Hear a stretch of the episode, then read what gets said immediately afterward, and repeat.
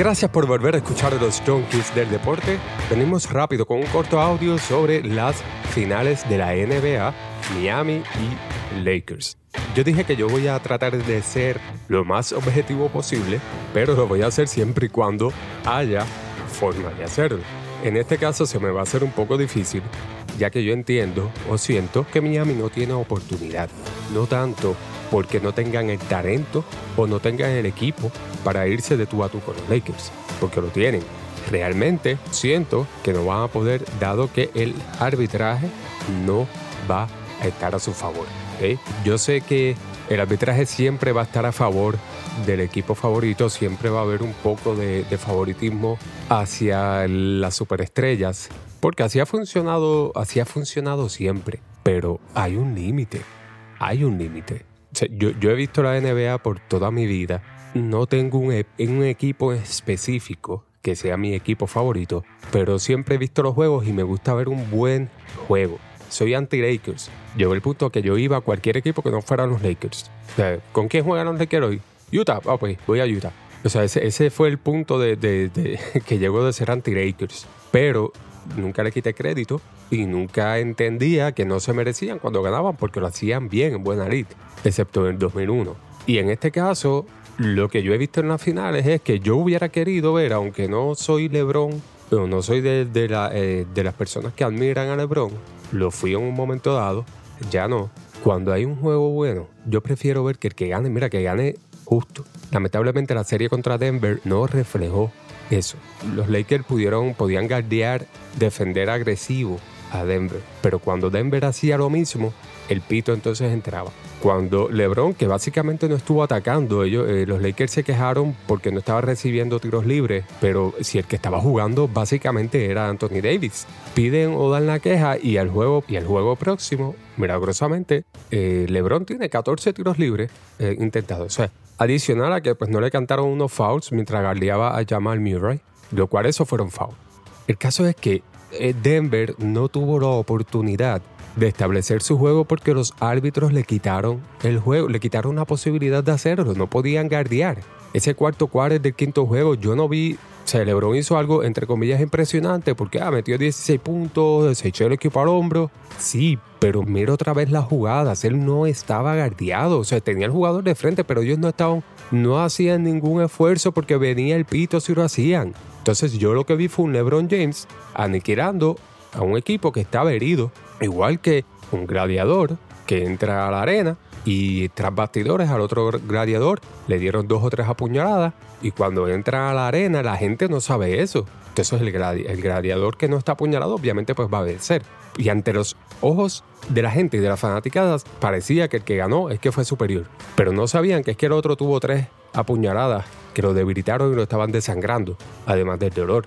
Denver estaba apuñalado, o sea, ellos no tenían forma de guardiar porque todo era un pito, ellos no recibían los pitos. Denver atacaba más el canasto que los Lakers. O sea, la lógica de los Lakers fue ir a quejarse a la liga porque pues nosotros eh, estamos entendiendo que LeBron James no está recibiendo los pitos y él está atacando el canasto. Pero si el estilo de, de, juego de Denver es atacar el canasto, pues partiendo por esa premisa, Denver debió haber recibido 40 tiros libres al juego si siempre estaban atacando el canasto. Y ahí es donde va mi punto. LeBron va a recibir los pitos. Pues ahora Miami tiene un equipo que puede guardiar a LeBron James. Los que conocen de fundamentos de baloncesto saben que LeBron James no tiene un buen manejo de balón. LeBron James no es muy ágil. LeBron es trotoncito. Él no sabe cómo moverse cuando está bajo presión, no sabe, no sabe driviar bajo presión, no sabe escoger tiros buenos bajo presión. Por eso es que siempre en las finales él se cae, porque en las finales es cuando más presión se le pone.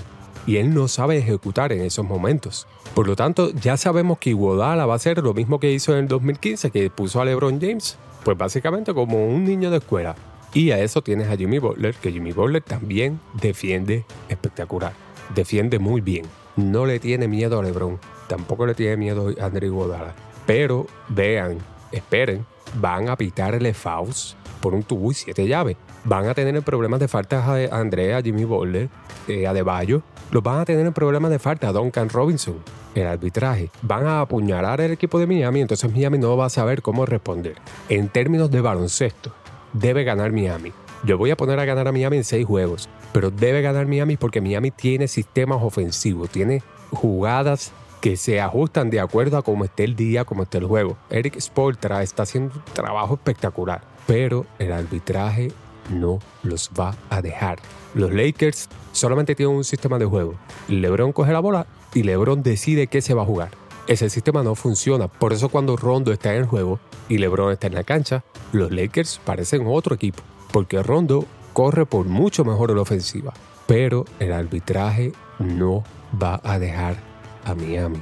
En puro baloncesto debe ganar Miami en 6. El arbitraje va a poner a ganar a los Lakers en 4 o en 5 juegos. Yo no estoy tratando de dar, análisis iguales a los análisis que escuchas todo el tiempo. Yo estoy tratando de encontrar el grupo de personas que, porque yo sé que no soy el único, que seguimos el juego desde los 80 y que hemos visto que el juego, aunque ha habido, ha habido progreso, realmente hubo buen baloncesto en todas las décadas. Ese es el tipo de persona que estoy buscando. Así que si eres alguien que empezó a ver la NBA cuando LeBron entró, lo que yo diga no te va a hacer lógica. Así que sigue pues buscando a, a los otros programas que lo hacen. Pero si eres alguien que está buscando otra vez de que se hable de baloncesto con fundamento, pues entonces ese es el que estoy buscando. Otra vez, Miami debe ganar en 6 si se pita justo. Pero el arbitraje y la NBA van a hacer que, los Lakers ganen en 4 o 5 juegos.